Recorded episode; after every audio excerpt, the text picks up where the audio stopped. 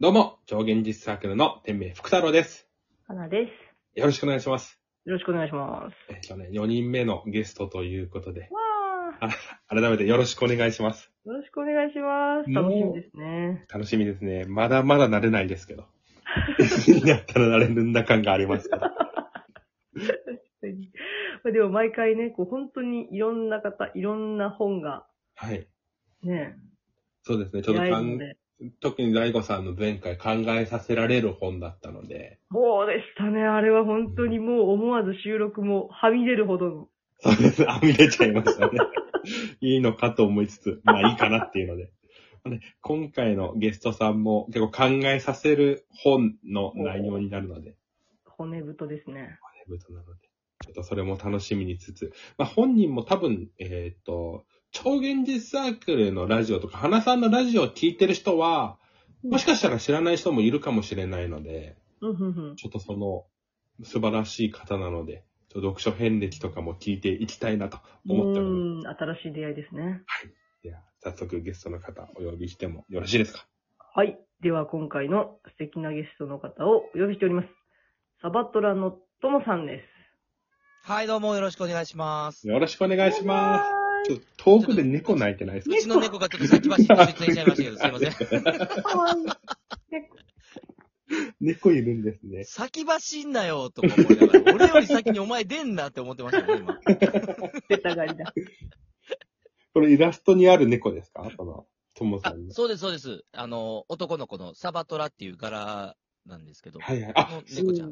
そこからなんですね。あ、そうそうっす。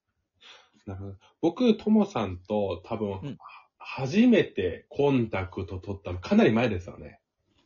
そうっすね。あの、ライブで天明さんがやってるやつ、まあまあ、僕、町田地獄さんも好きやったので、はいはいはい。あの、超現実サークルとしてやってらっしゃった時に、うん。天明さんがいて、うんうんうん。で、みんなに話の邪魔をすごいされているのを 楽しく聞かせてもらってましたけど。騙されちゃうんですよね。ま ああんまりちゃんと喋る気がないっていうのもあるんですけど。いや、いいなと思って。戦バラバランスがいいなっていう。面白いなと思いながら聞きますけど、いつも。そうね。それで僕多分初めて会って、えー、うんともさんも結構本が好きだっていうのを聞いてたので、ちょっといつかそうですよねはい。芥川龍之介についてなんか話してはった時に僕、よかったらまた喋りましょうみたいなことはね、うんまあだいぶ前にお声掛けさせてもらってたんで、そうですね。まあなんかこういう企画でもないと、なかなか喋る機会ないので。いや、いい機会いただいたなと思います、本当によ。かったです。あれ、花さんと、えー、ともさんはそこまで飯ないですもんね。そうですお話しするのは初めて。うん。初めてです。ライブはでも僕聞きに行かせていただいたことあって、うんうんうん。ありがとうございます。だから、この収録とかもね、あの、過去のされてる二度寝さんとか、あの、聞かせていただいたりもしたんですけど、うんうんうはいん。え、ライブこんなちゃんとしてへんやんと思いながら、猫かぶっとんぞとか思いながら聞いてましたけど、恥ずかしい、この温度差。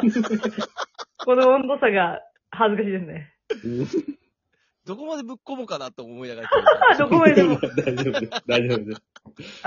ライブのテンションはこう出し入れ自由なので大丈夫です。うん今はもうこの本のね、テンションなんですけど。いや、ちゃんとしてるわ、と思いながら。私も、お声も、この、はい心地よい関西のね、聞いたこともあったし、いろんなところでコメントでお見せすることはあったので、もう名前とかアイコンとかはまあ当然、あの、知ってはいたんですけど、こうやってね、ちゃんと腰を据えて、しかも本の話を聞かせてもらえるというのは本当に素敵な機会ですね。すごいですね。初見でなんか、本を語るときに初見で会うって、なかなか、なんかすごい、出会い方がすごいですよね。ねえ、結構丸裸ですよね。そうですね。いや、丸裸やけど、多分僕の普段なんか、お酒飲みながらな7時間やるとかいうわけわからんライブを聞いてる人からしたら、おいおい、こいつ、こいつこそ猫かぶってんじゃん。でもなんかそういうこう、やっぱ本って何がど、どう響くかとかってかなりその人のこう、うんうん。なんか中心部分に近いとこが出てくると思うので、時間かけて関わるもんですからね、趣味思考がやっぱ出ますよね、きちうっと。ん。なんかね、それをこう、いつもと違うのをお届けできるのがこの番組のいいところでもあるとうんいうことですね。いや、すごいいい番組やと思いますよ。なんか、お昼休みとかにこれ聞かせてもらったんですけど、ほんまに昼ラジオ聞いてるような感じになるような、あの、放送やったので、いいなと思いながらわよかったです。ーうわありがとう。ちょっとそれになれるように。え、ともさんって、今も結構はい本とかって読まれたりするんですか、最近はね、あんまちゃんとは読めてないんですよね。学術書とかは読んでるんですけど、ああ、うんなるほど。小説とかエッセイとか、そういうなんか物語的になってるものが減っちゃいましたね。うんーうん。うん。学術書っていうのはまあ必要だから読むみたいな感じなんですかね。そうですね。なるほどなので、あの、理論家の本とか、うんあの、なんて言ったらいいのかな。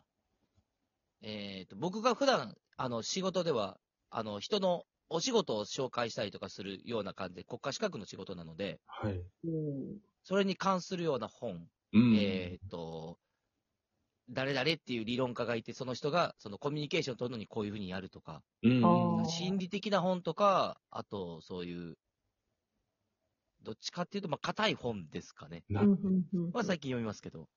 それは、あの、結構読むのって力いるじゃないですか。そういう専門家の本って読む。ああ、いりますね。あまあでも仕事で使うからってなってるからか、そんなに苦じゃないんですよね。あ、そう。え、じゃあ、もともと本を読むのはそんな苦じゃないっていうか好きな人なんですか？中学の頃ぐらいから、まあまあ、なんかテンプレ通りの話になりますけど、あの、いわゆる小学校の教、あ小学校中学校の教科書に載ったりしてるような本から、うんうん宿題とかで読書感想文とかあったじゃないですか、学生の頃って。はい。あんなんで読む。プラスアルファ、ちょっとその頃よりは本好きよね、ぐらいの温度感でしたね、本に関しては。ああ、なるほど。じゃあ、一番読んでた時期とかは学生時代って感じ。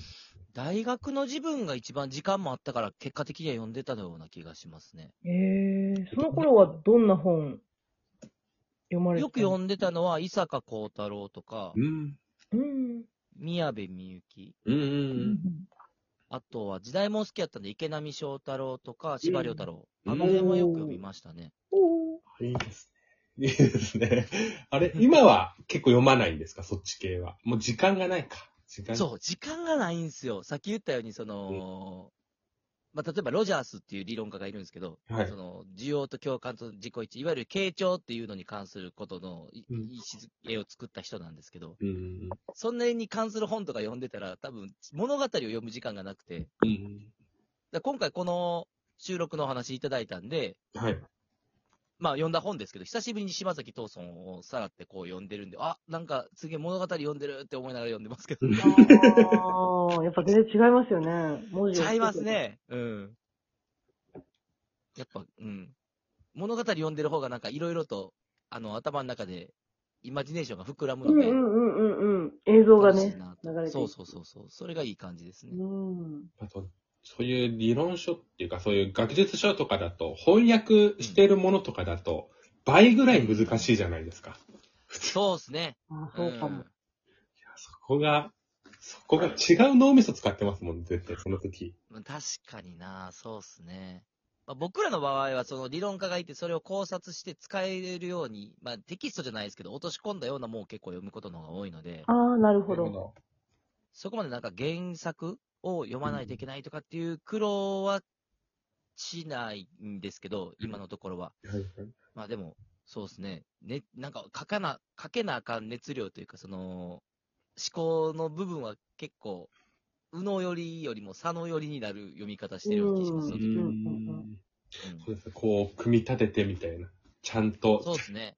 日本語難しいですからね。日本語って、ちゃんと読まないとうん全然違うようにほんまに読みたいか、ら。そうそう、うん解釈間違っちゃうと結構、支援の仕方変わってきちゃうので。そうですよね。趣味だったら別に、どう間違えてもいいけど。うんうんうんうん。ありますね、それは確かに。じゃあ普段、あれですか、えっと、大学、まあ、中、高校の時とかも、なんか特別に読んでたってわけじゃないですか。大学の時に。高校の時は、もちろんこれも学校からの流れにはなるんですけど、うんエゴイズムが好きだったので、うん近代でやったら芥川龍之介、それこそさっき出てた。あとは太宰治、えっ、と、三島由紀夫とか、その辺が結構読んでたかな。うん。文しっ豪かりしてる、しっかりしてる人たちですね。しっかり、まあ、ししっかりしてる人っかりしてる。まあ、しっかりはしてないか。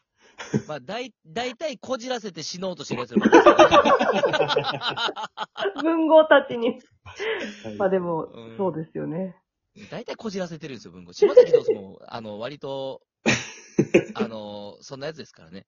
まあなんかでも最近いろんな、なんかあのー、て YouTube とかでも、うん。実はダメだった偉人伝みたいな結構出てますもんね。あー、ありますね。偉人伝のやつでダメだ。でも大体ダメな人でしょ。まあダメな名前残す人って。確かに。人間的にちょっとどっか欠けてるから、そういうところに情熱が注げて、こう、いろんなものを求めて、うんうんうん。ういく分、んこう、深い話というか、物語が、こう、深い深いところに行くような形が多いと思うので、そうですね。突き抜けてないとね、こう、うん平凡な善人は、まあ、なかなかね、名を残しにくいかもしれないですね。